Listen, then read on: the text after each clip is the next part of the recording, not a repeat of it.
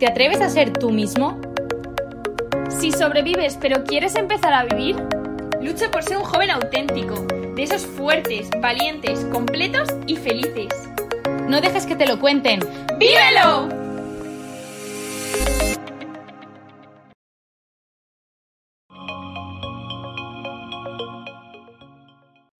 Buenas y bienvenidos un día más a nuestro podcast. Hoy tenemos la súper suerte de contar con un invitado súper especial, que yo la verdad es que lo conocí en persona hace poquísimo, en un retiro que hice de FETA en Madrid, y mm, de verdad que es que desde el primer momento dije, mm, lo tenemos que traer al podcast. O sea, de verdad que tiene una capacidad de hablar, de dar homilías, pero que te encantan, que de verdad que vais a, o sea, os va a encantar, vais a aprender un montón, así que abrid los oídos, abrid vuestro corazón, porque mm, hoy os traemos un tema súper bonito, ya que estamos en el tema de la cuaresma, pues vamos a seguir hablando un poco más sobre la cuaresma, la Semana Santa y entender pues todas esas recomendaciones que nos ofrece la Iglesia para vivir bien este tiempo.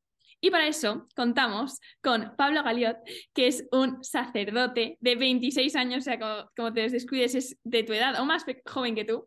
Eh, él es de Madrid, eh, lleva 10 meses de sacerdocio y trabaja en la parroquia de Nuestra Señora de la Paz, obviamente en Madrid, y es el segundo de cuatro hermanos. Así que muchísimas gracias, Pablo, por estar aquí en Juventud, por haber dicho que sí. Nos ha costado que saliera este episodio, pero yo sé que, tiene grandes cosas que decirnos a través de ti, así que muchísimas gracias.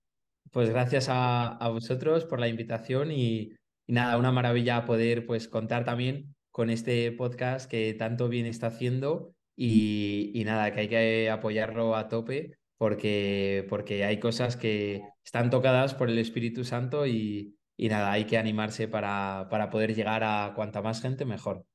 Así que gracias a vosotros.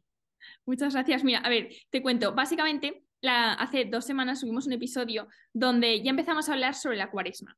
Básicamente, eh, eran, bueno, éramos dos jóvenes y hablamos un poco de lo que a nosotras nos había supuesto el entender la cuaresma como un tiempo de desierto. Entonces, em, creo que es algo muy concreto y como algo muy pequeño sobre la cuaresma, ¿no? Entonces, como, ¿qué cosas em, importantes ves tú que nos, nos, pueden traer la cuaresma a los otros, bueno, a cualquier persona y a los jóvenes?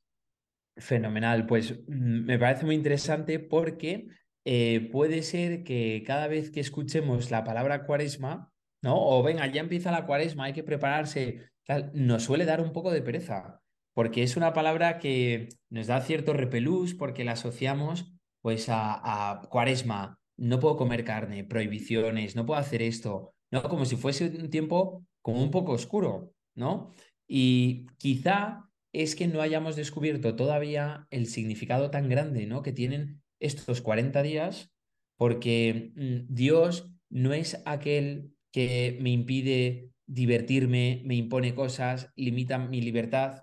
Al revés, Dios es muy moderno, muy alegre, Dios es muy divertido. Y Él es el primero, antes que nosotros mismos, Él es el primero que quiere que seamos felices. Entonces, la cuaresma al final es una oportunidad, creo, para poder descubrir el verdadero rostro de Dios, ¿no? Descubrir a Dios como es, no la imagen quizá deformada que yo tengo o de la iglesia o de Dios o de los mandamientos mandamientos, sino realmente pues descubrir un Dios que lo pone todo en bandeja para que yo pueda amar más, crecer más, perdonar más y en el fondo pues encontrar la felicidad en lo más ordinario. Y bueno, ahora iré un poco desgranando lo que es lo que es la cuaresma. Entonces, yo creo que es clave, es clave poder ver la cuaresma como algo eh, desde una perspectiva en positivo, no tanto en negativo, ¿no? Es decir, la cuaresma, como decía antes, no es un tiempo oscuro o de pesadumbre, de prohibiciones, más bien creo que es un tiempo de oportunidades, de retos, de superación. Eh, incluso, fíjate, me atrevería a decir que es un tiempo de alegría, de alegría, porque sobre todo es un tiempo para crecer en santidad, ¿no? Y San Francisco de Sales decía, ¿en qué consiste la santidad? en estar siempre alegres, siempre alegres. Pero no se trata de una alegría como pasajera, superficial, ¿no? De jeje jaja, sino una alegría como llena de Dios, una alegría que, que sucede como en lo más profundo del corazón. Y aunque mis cosas, las cosas alrededor no me salgan bien, tenga dificultades, tenga exámenes, esfuerzos, situaciones en casa que quizás son pues un poco desagradables, aún así, ahí Dios me da la oportunidad de, de buscar siempre como lo mejor, ¿no? De buscarle a Él y poder, junto a Él, vivir todas esas situaciones pues que, que tenemos en el día a día. Entonces, por eso creo que es un tiempo como muy alegre la cuaresma y un tiempo como de mucha santidad. Porque si yo creo que para mí ser cristiano es tener unos límites, ¿no? Unas normas que no me dejan ser yo mismo, pues claro, en el fondo, pues esto es un aburrimiento. Pero si para mí conocer a Cristo, eh, apostar por Él, intentar llevar una vida de oración, significa ir más allá de mis límites, dar un sentido nuevo a todo, sacar lo mejor de mí, eh, poner mi vida a disposición de los demás, disfrutar cada pequeña cosa del día, una hora de estudio, una conversación con un amigo, eh, ir a misa, rezar. Es decir, creo que ahí la vida cambia completamente porque cuento con Dios y Él es el que me hace, pues como Él dice, yo hago nuevas todas las cosas. Pues si tienes a Cristo en tu corazón, si le buscas de verdad, vives la, la vida de una manera nueva. Entonces, creo que ahí la clave de la cuaresma, ¿no? Eh, pues según el grado en el que cada uno se encuentre, pues puede ser comenzar mi relación con Dios, porque pues nunca la he tenido, o retomar, porque quizá hubo un momento en el que sí, pues estaba cerca de Dios, en catequesis o en una parroquia, lo que sea, y por cosas de la vida me he ido alejando. Entonces, puedo retomar mi relación con Dios. O para otros quizá, pues es afianzar. Llevo una vida cristiana, pues en la que mm, cuento con Él, rezo, voy a misa, eh, rezamos el rosario, lo que sea, pero siempre podemos seguir profundizando más y afianzando pues esa relación con Cristo. Entonces, yo creo que em, pondría la cuaresma un poco en estos términos de, de, poder retomar, ¿no? Yo a veces me gusta eh, pensar que es como la vuelta a Cristo, ¿no? En, en 40 días. Igual que el libro este eh, o la película La vuelta al mundo en 80 días, bueno, pues la cuaresma es la vuelta a Cristo en 40 días, poder como acercarme más a Él para poder pues también eh, beneficiarme, ¿no? De esa amistad con Cristo, que es algo muy bonito. Oye, pues me ha encantado porque, o sea, sin, sin haberlo reflexionado, yo sí que, he, bueno, vivía o he conocido la cuaresma como un tiempo de sacrificio, de esfuerzo, de ayunar, de rezar más, o sea, más, o sea, más como de exigencia que como de alegría, como que no le había dado el sentido de que tú... Totalmente. Es que es verdad que cuando te acercas a Cristo y le das una oportunidad de que entre en tu vida, es inevitable e imposible que el fruto que produzca en ti sea la alegría. Porque es así. Dios es la felicidad eh, por esencia, ¿no? Y, todo lo que nosotros disfrutamos en la vida, pues es también como participación de esa felicidad que es Dios. Entonces, cuando te acercas a Él, eh, pues no te pone más triste o no te amarga la vida, todo lo contrario, te da una plenitud, pues que nada más te da en este mundo. Que no quiere decir efectivamente que la cuaresma tenga cierto carácter, pues como penitencial que se dice, de poder renunciar a aquellas cosas que quizás estoy un poco apegado a ellas o que para mí son como Mm, irrenunciables en mi vida, ¿no? Pues ahí el Señor muchas veces te concede descubrir que lo único necesario, lo, que lo único que basta es Dios. Es lo que decía Santa Teresa, solo Dios basta. ¿Que ver una serie está bien? Claro que sí. ¿Que salir con amigos y tomar cervezas es bueno? Evidentemente. Pero hay siempre un valor mayor que es Dios. Y nunca va a estar una cerveza por encima de Dios, ni una película, una serie, sino que ahí, si quieres, después lo podemos hablar un poco, pues todo el tema de, del ayuno, este tipo de cosas, que creo que ayuda mucho como para ganar en, libertad. Qué guay, me encanta. O sea, sí, 100% quiero meterme en el tema, ahora no, ¿eh? pero lo dejamos para luego, para meteros un poco el tema del ayuno y qué de qué ayunar, cómo hacerlo, porque muchos de vosotros habéis preguntado por Instagram. Y mm, antes de pasar eso, podríamos hablar un poco de, en relación a Semana Santa. Genial. con los ojos, o sea, mirando a la Semana Santa porque no son cosas en balde. Creo que es como el culmen de todo. Claro, pues mira, muy interesante, porque eh, la cuaresma, que se suele decir que dura 40 días, que aunque realmente eh, si uno cuenta con los días del calendario, la cuaresma comienza el miércoles de ceniza y acaba el jueves santo. Entonces, porque ahí es cuando comienza el trido pascual, ¿no? Los tres días más importantes del año que son jueves santo, viernes santo y domingo de resurrección. Entonces, cuando comienza el tríodo pascual, el jueves santo, termina la cuaresma. Entonces, realmente son 33 días, 33 días, perdón, 43 días, 43. Pero se suele decir, ¿no? La cuaresma, la misma palabra cuaresma, viene del latín cuadragésima y quiere decir 40. Y es, es como muy relevante porque la palabra cuaresma, es decir, realmente eh, está haciendo una referencia al número simbólico eh, de 40, porque en la Biblia los números pues también tienen un significado simbólico. El 1, el 3, el 7, que quiere decir la totalidad, y el 40 al final es un número de preparación. ¿no? En, el, en la Biblia vemos como el diluvio universal de Noé dura 40 días y 40 noches, y era una preparación para esa creación, esa tierra nueva que Dios quiere establecer.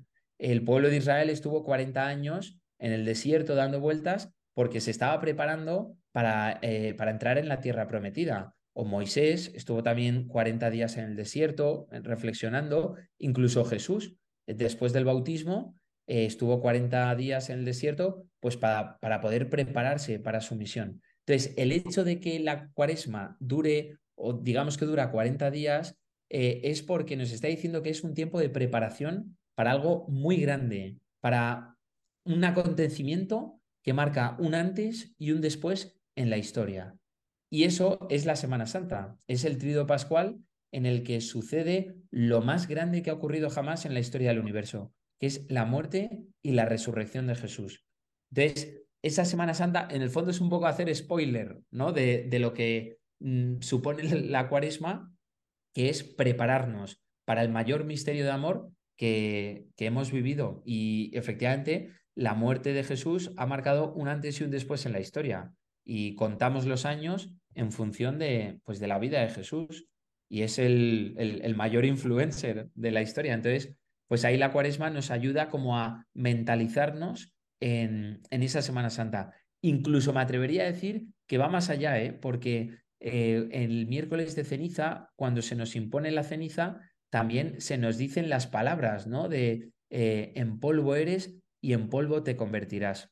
Y esto está haciendo una referencia al libro del Génesis, ¿no? Cuando eh, se lee que Dios del polvo de la tierra creó al hombre, creó a la mujer. Entonces, mm, es una manera de decirnos que somos frágiles. Recuerda que eres polvo.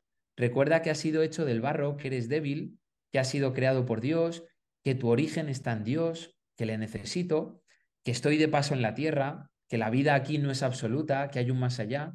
Entonces, las palabras que marcan el inicio de la cuaresma también nos están señalando la vida eterna, no solo el tiempo pascual, sino la vida eterna que Dios nos tiene preparados. Entonces, la cuaresma realmente, pues, es intentar hacer de lo ordinario algo extraordinario, hacer, hacerme consciente de que mi verdadera patria es el cielo y que lo que haga aquí en la tierra, pues tiene su eco también en la eternidad. Y pues no sé, creo que es un tiempo de verdad como que te reordena mucho, ¿no? Te recoloca mucho pues la manera de vivir, el poder cuestionarte si me estoy centrando en lo importante o por el contrario estoy eh, centrado en tonterías que no me llevan a nada. Decir, realmente creo que es un tiempo que si lo aprovechamos eh, merece muchísimo la pena.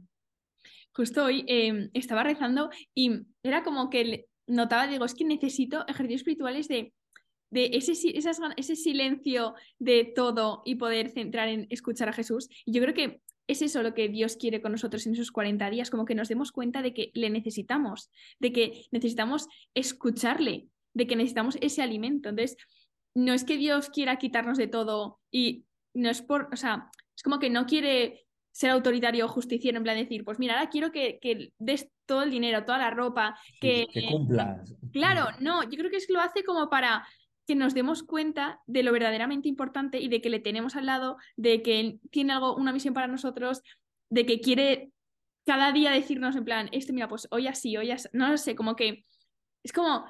Totalmente. escúchame, pero... No, te no te resta, sino que te suma. Sí. O sea, yo creo que es eso, como que, que le descubramos en nuestra vida y sabe que la, la mejor forma es ir quitándonos esas capas que nos vamos poniendo de, de todo, ¿no? Ahora podemos empezar porque hablan del ayuno, pero pues eso sí, todas esas cosas que, que, tenemos en nuestro día desde la tecnología, porque la comida, que igual antiguamente era más comida, yo creo que ahora también es mucha tecnología. No sé qué opinas del ayuno. Totalmente. Totalmente.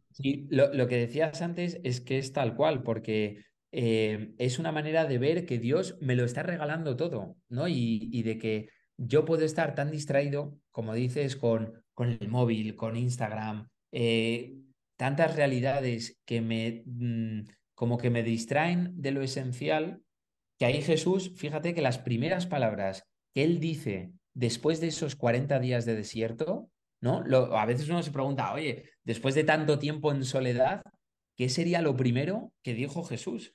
Y entonces lo recoge el Evangelio de San Marcos y dice, se ha cumplido el tiempo, está cerca el reino de los cielos, convertíos y creed en el Evangelio.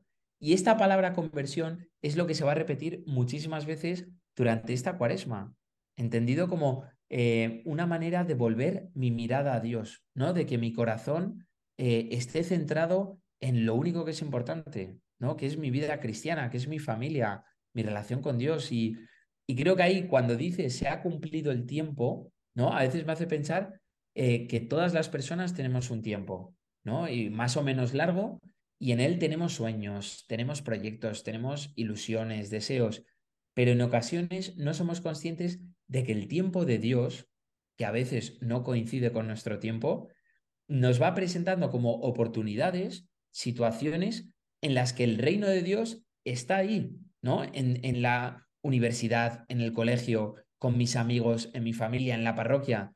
El problema es que muchas veces estamos como tan centrados en yo, me, mi, conmigo, como yo espero, como creo que tienen que ser las cosas, que no nos damos cuenta de que el tiempo se ha cumplido y que Dios me está transmitiendo aquello que más feliz me va a hacer.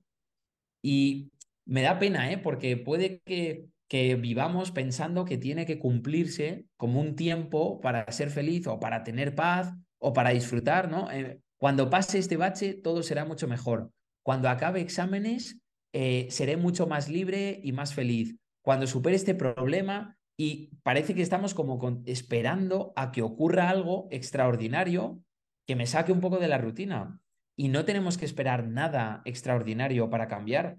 La cuaresma no es un tiempo como de grandes celebraciones, de grandes acontecimientos, incluso al revés, es como un tiempo muy, muy monótono, muy tranquilo, sin grandes novedades. Eh, eh, litúrgicamente pues no hay flores, eh, no hay como mucho decoro, y creo que es precisamente para demostrarnos que la conversión se produce en lo ordinario de nuestra vida, que no tenemos que esperar nada majestuoso, ni un grandísimo encuentro con Dios, sino que en la vida ordinaria es donde Dios me habla, donde me revela su mensaje, su palabra a través de la liturgia, y ahí, en, el, en lo más cotidiano, es creo que donde se nos da la oportunidad de crecer, de salir de mí mismo, de, de replantearme todo. Es decir, creo que es como una llamada muy fuerte a lo esencial y a lo cotidiano, no a grandes eh, cosas extraordinarias.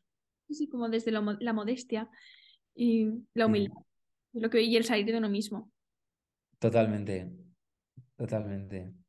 Entonces yo creo que ahora ya podemos meternos en el tema. Quiero hablar de la abstinencia y del ayuno, porque mm, vale. Bueno, justo aquí, yo estoy en un colegio aquí en Escocia y vamos, la abstinencia ni saben lo que es. Em, pero también en España, ¿no? En plan, ¿por qué hay que hacer abstinencia? ¿Por qué no hay que tomar carne los viernes?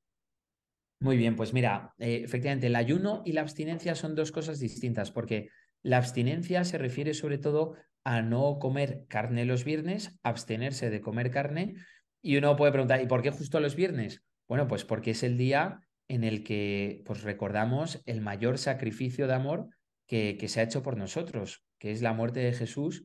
Y por eso, si en ese día Cristo hizo un gran sacrificio por mí, pues yo puedo corresponder de manera como muy limitada y mucho menor, pero bueno, también con mucho amor, el responder a, a eso que Jesús pues me, me, regaló un viernes, ¿no? Entonces, el viernes eh, bueno, renuncio a algo que me pueda apetecer, como es comer carne. Claro, todo esto surge también en una época en la que la carne era un producto de mucho valor, Y era muy caro y hoy en día pues es súper normal comer carne, pero cuando surge tiene ese sentido, ¿no? De poder abstenerme de, de, gastar, pues quizá cierto dinero en algo que quizá no es necesario, ¿no? Y es un pequeño sacrificio que se ha ido manteniendo y que creo que también pues ayuda, ¿no? Ayuda. Evidentemente, pues apetece más comer carne que, que pescado, ¿no? Que una merluza.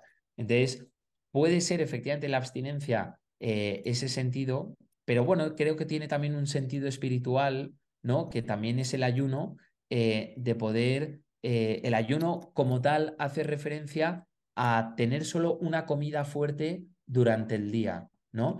Realmente a veces cuando la iglesia, no, es que la iglesia manda ayunar y qué horror, y realmente ayuno como tal solo son dos días al año, que son el miércoles de ceniza y el viernes santo. Entonces creo, bueno, que tampoco es tan difícil. Hay veces que uno no cena y ni se da cuenta y no pasa nada, ¿no? Entonces, bueno, el ayuno creo que tiene ese sentido de también como separarnos de esos idolillos que a veces nos creamos y parece que son como irrenunciables en nuestra vida, ¿no? El, pues yo es que si no tomo café por la mañana es que no soy persona, es que yo si no hago mi ritual, eh, pues no, no puedo funcionar. Y al final como que nos atamos a ciertas cosas eh, y el ayuno pues nos ayuda a crecer mucho en libertad, ¿no? Para no estar atado, para ser dueños de nosotros mismos. Y en esto del ayuno es interesante porque solemos asociarlo únicamente a la comida, ¿no? Pero uno puede evidentemente hacer ayuno, por ejemplo, en series, en programas de la tele, eh, en música. Bueno, pues hoy voy a intentar pues tener o querer cuidar el silencio interior y no estar nada más montarme en el coche, ya me pongo la radio, me pongo música. Bueno, pues al final se trata también de, de poder dedicar, ¿no? ¿no? No voy a escuchar música, sino que voy a intentar dedicar cinco minutos a hablar con Dios, a compartirle mi vida, o ayuno en los gustos, en las comodidades, ayuno en cosas materiales, no comprar cosas innecesariamente. Incluso fíjate que San Juan de la Cruz decía ayuno de criaturas, ¿no? Qué curioso, ayuno de criaturas para estar a solas con el Creador, ¿no? Separarme un poco como del ritmo alocado de la vida para dedicarle pues un ratito de mi día, un pensamiento, compartir con él una preocupación o una alegría. Y creo que todo, todo está como dirigido también a hacer esta experiencia de que solo Dios basta, ¿no? De que decía Santa Teresa, quien a Dios tiene, nada le falta. ¿Y qué más me da, pues, tenerlo todo si realmente, si no tengo a Dios, pues no, soy muy pobre, no tengo nada. Entonces, hacer ayuno por hacer ayuno es absurdo, pero si le doy un sentido, si lo busco una motivación o cómo crecer, creo que tiene una fecundidad impresionante, ¿no? Entonces, bueno, a veces no se trata tanto de preguntarse el por qué, por qué hago esto, sino para qué, para qué lo quiero hacer, ¿no? ¿Qué quiero sacar con ello y cómo creo que me puede ayudar? De hecho, es que em, el otro día desde una cuenta de Instagram nos pidieron que hiciéramos un mini reels eh, contando algo sobre la cuaresma. Y, mm, y, yo conté que, que como que este año había pues eso, una luz, un algo del Espíritu Santo que fue como, Fátima, no, eh, la cuaresma no tiene que ser para medir tu fuerza de voluntad de, oye, en 40 días soy capaz de no tomar chocolate, o en 40 días soy capaz de hacer todos los días deporte, ¿no? Entonces como que que fue una luz de decir, no, Dios no quiere, o sea, eso no, eso no es el objetivo de una cuaresma. El objetivo de la cuaresma es como que en vez de, o sea, como que dediques más tiempo a Dios. Bueno, yo creo. Como que, ¿qué cosas, te alejan de Dios? ¿No? O ¿cómo puedes, ¿cómo puedes, tener a Dios más presente en tu día? Por ejemplo, que se pues la comida, sea algo que te encanta y cada vez que vas a comer te acuerdas de mm, no, lo, no puedo porque se lo ofrecía a Jesús. Es como tener a Jesús más presente en tu día. Y mm, yo creo que de ahí eh, creo que es el cambio que tenemos que hacer de qué es ayunar y para vivir bien esa cuaresma, que no es como que Dios quiere fastidiarte con lo que más te gusta, sino como Dios quiere, Dios quiere hablarte y quiere que le escuches y tenerte más cerca, y para eso pues tienes que renunciar a cosas materiales, yo creo. Que te Totalmente. Totalmente, sí, sí. Al final, fíjate, yo una vez lo escuché, me hizo mucha gracia que asemejaba un poco la relación con Dios, ¿no? Como, como el, el wifi, ¿no? Eh, hoy en día parece que no se puede vivir sin wifi, ¿no? Es como una necesidad vital que se encuentra en cada casa, en cada restaurante, en el aeropuerto, incluso en algunos parques, ¿eh? al aire libre. Pues eh, salvando un poco las diferencias, es como que nuestra relación con Dios tiene cierto parecido porque, claro, si el router, ¿no? Lo que da señal del de, wifi está colocado en un lugar concreto, es evidente que cuanto más cerca esté yo del router, pues más señal tendré, ¿no? Y si me alejo, pues no tengo conexión. Entonces, Dios está siempre ahí. Según lo que tú te acerques, pues vas a tener esa conexión con Él. Entonces, no es que Dios esté lejos, no es que Dios no me quiera, no es que Dios no me escuche o me deje solo, es que a veces somos nosotros los que no nos acercamos a Él, ¿no? Él eh, muchas veces es el que sale a nuestro encuentro. Pienso que soy yo el que tiene que ir. Bueno, muchas veces Dios se acerca a mí y es lo que aparece en el Evangelio de la oveja que se pierde y, Jesús va por ella. El buen pastor deja las 99 en busca de la perdida. Y si, creo que el ayuno, la cuaresma, todo es como hacer la experiencia de que Dios me busca, de que Dios me quiere, de que Dios sale a mi encuentro, de que Dios me persigue, me persigue en el buen sentido de la palabra, pues para descubrirle y para encontrar pues lo que más me puede llenar, que es Dios, no, no las cosas materiales. Si es que eso al final se acaba. Estos son modas que ahora pues están y mañana no, pero Dios nunca pasa. Dios es el único que te, que te va a llenar por, por completo el corazón. Entonces, pues es hacer, creo, ¿eh? el resumen de todo es como hacer una experiencia de que Dios te ama, de que Dios está a tu lado y que nunca te deja solo. Y si cuentas con Él, pues puede hacer cosas enormes en tu vida, cosas maravillosas. Brutal. Ya, ya creo que para acabar, creo que una pregunta que nos han hecho por Instagram que me ha encantado, que es como todo esto lo que estamos viendo en la Cuaresma de Semana Santa es porque Dios ha muerto por nosotros, ¿no? sí. ¿por qué era necesario que Jesús muriese por nosotros? Muy buena pregunta, la verdad. Eso, eh, bueno, es la típica pregunta que desde el primer siglo yo creo que, que nos cuestionamos, ¿no? Por la necesidad de la salvación de Jesús. Y ahí, pues, te diría que em, la necesidad, es decir, necesidad como tal, por ejemplo, de Dios a la hora de crearnos, pues no tenía ninguna necesidad. Dios vive desde siempre, Dios no tiene principio, no tiene fin, y en ese sentido, pues él vive en una comunión de amor brutal, impresionante, como una bomba de amor entre el Padre, el Hijo y el Espíritu Santo.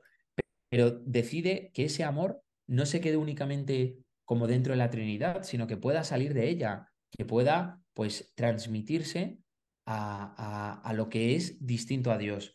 Entonces, Dios para crearnos sí que pues va más allá. Ahora bien, la salvación, efectivamente, es necesaria en cuanto que, pues por el pecado, no somos capaces de darnos la salvación a nosotros mismos. Y eso es una experiencia maravillosa, el darme cuenta de que yo he venido a este mundo pues sin decidirlo, ¿no? Nadie a mí me preguntó eh, cuándo quería nacer o en qué familia o en qué ciudad. Es decir, hay cosas que Dios te las regala, te regala la vida.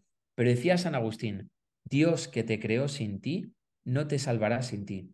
Es decir, Dios cuenta conmigo para poder eh, tener esa experiencia de salvación. Dios murió en la cruz por mí. Y bueno, igual me estoy yendo un poco. La pregunta era... ¿Que por qué era necesario que Jesús muriera por nosotros? Muy bien, vale, vale. Pues entonces, eh, primero, es necesario porque a nosotros mismos no nos damos la salvación. La plenitud de nuestra vida no depende de mí. La felicidad yo la busco, pero Dios me la regala. Dios me la ofrece y yo la acojo. Y además, si la pregunta quiere decir eh, por qué la cruz en concreto, ¿no? Es porque al final en la cruz Jesús asume cada gota de dolor de cada ser humano y lo que yo vivo en mi vida, lo que a mí me cuesta, lo que a mí me hace sufrir, ya lo vivió Cristo antes por mí. De manera que cuando yo mm, lo viva, pueda vivirlo unido a Jesús. Que Él, estando en la cruz, pensaba en mí, pensaba en mis dolores, pensaba en mis disgustos, en mis fracasos, en mis frustraciones. Todo eso lo cargó Cristo por mí en la cruz. De manera que yo era necesaria porque entonces yo, si no, no encontraría un sentido a mi vida o no encontraría una motivación para superar las dificultades o cuando todo se me tuerce. Es decir, en Cristo puedo encontrar un apoyo incondicional para cada momento de mi vida, para los buenos y especialmente en los malos. Y ahí en la cruz es cuando Jesús nos demuestra pues, su amor más grande. El valor de la cruz no es el sufrimiento en sí, sino el amor, el amor que Cristo me demostró. Y eso es lo que da sentido a mi vida y eso es lo que me sostiene y eso es lo que creo que me hace levantarme cada día, porque si no, nada tendría sentido. Y solo porque Jesús supo vencer ese dolor y ese mal resucitando, entonces tenemos la garantía de que Dios lo puede todo, de que Dios puede con todo, de que no hay nada que se le resista. Y solo porque Él está vivo actualmente, porque Él superó esa cruz, entonces, como decía San Pablo, eh, si Cristo no hubiese resucitado, estamos haciendo aquí todo el, el, ridículo. Vana sería nuestra fe. Seríamos pues unos pringados que seguimos a una persona fracasada, una persona muerta.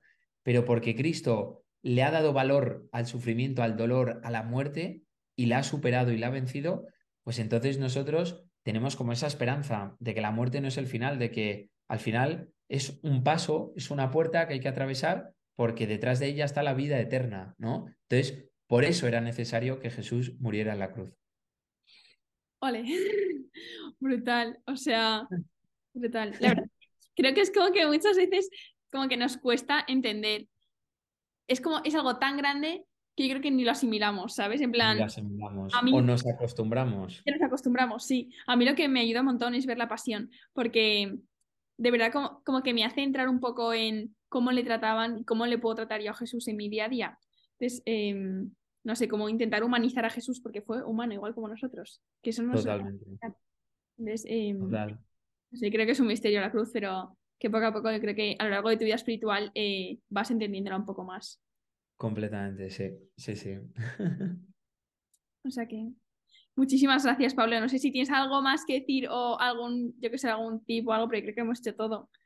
Claro, nada, pues que sí, ver que la cuaresma, efectivamente, y, más allá de la cuaresma, ¿no? Como que Dios eh, no es un enemigo, Dios es un amigo y va poniendo pues todo en nuestra vida pues para como oportunidades, ¿no? Para que sepamos descubrirle, para que podamos acercarnos a él eh, y sobre todo quizá a veces superar esa imagen también eh, como un poco deformada que podemos tener de Dios, ¿no? Que pensamos, como decíamos antes, que Dios me quiere amargar la vida, que Dios mm, me pone eh, a prueba para ver cómo reacciono y se trata como, no es un Dios justiciero, un Dios castigador, ¿no? Un Dios al que decepciono. Al revés, tú no decepcionas a Dios. Dios es un gran admirador tuyo, ¿no? Y el Evangelio muestra en muchas ocasiones que Jesús se admiraba de la gente, se admiró de la fe de la cananea, Jesús se admiró de la fe del centurión. Y también, pues es un gran admirador cuando te sobrepones a una dificultad, cuando no te das por vencido, cuando no tiras la toalla, cuando te cuesta y luchas hasta el final. Es decir, que Dios siempre va a estar ahí apoyándote, ayudándote, cargándote cuando tú te vas a tirar al suelo que no puedes más, pues Dios te carga, ¿no? Y, y comprender que, que, es un amigo, ¿no? A mí me gusta mucho pues la, la frase esta de Descartes, ¿no? Que decía, pienso, luego existo, pues un cristiano la, puede como transformar, ¿no? En soy amado, luego existo. ¿Por qué existo? ¿Por qué estoy en este mundo? Porque ha habido alguien que me ha amado antes y me mantiene continuamente en la existencia porque me quiere, porque me quiere. Si Dios dejara de pensar en mí, en un momento dejaría de existir. Lo, dice el libro de la sabiduría, ¿eh? Todo lo que existe, Dios lo ama profundamente y no hubiese creado algo que no quisiera. Entonces, pues yo creo de verdad que la cuaresma se resume en sentirme amado por Dios, comprender que cada segundo, cada milésima de segundo está pensando en mí y que yo haga bien las cosas o las haga mal, no pone como en duda ese amor, no condiciona a Dios, no, no pone como condiciones a querernos. Si lo hago bien, Dios me quiere más. Si me equivoco y fallo y peco, Dios me quiere menos. ¿No es verdad? Tú cuentas con el amor de Dios siempre, siempre. Y, y no hay nada que pueda romper ese amor, ¿no? Entonces, eso, mi, pecado, es que para eso Dios ha venido a la tierra, para asumirlo, para levantarme cuando caigo. Entonces, creo que es como, de verdad, no es un tiempo serio, un tiempo triste, al revés, es un tiempo que con el misterio pascual te das cuenta de que, de que lo es todo, ¿no? De que Dios lo es todo en mi vida y, y que junto a Él eh, puedo mm, vivir de una manera completamente renovada y mucho más grande y más bonita que pues por mí mismo o, o quizá pues en, en, pecado. Si es que esto es, es un misterio de amor que se nos ofrece y, y hay que saber aprovecharlo muy bien, con calma, con paciencia, porque a veces nos cuesta, pero que ahí está, ahí está. Muchísimas gracias, Pablo. Me ha encantado. Creo que has dado una perspectiva súper diferente de la cuaresma. Y la, Pues la verdadera. O sea que muchísimas gracias. Seguro que... gracias a ti, Fátima. Así que bueno, eh, muchísimas gracias a todos los que habéis escuchado. Ya sabéis, a vivir esta cuaresma desde el amor y en busca del amor. Así que nada, nos vemos en la próxima semana. Hasta luego.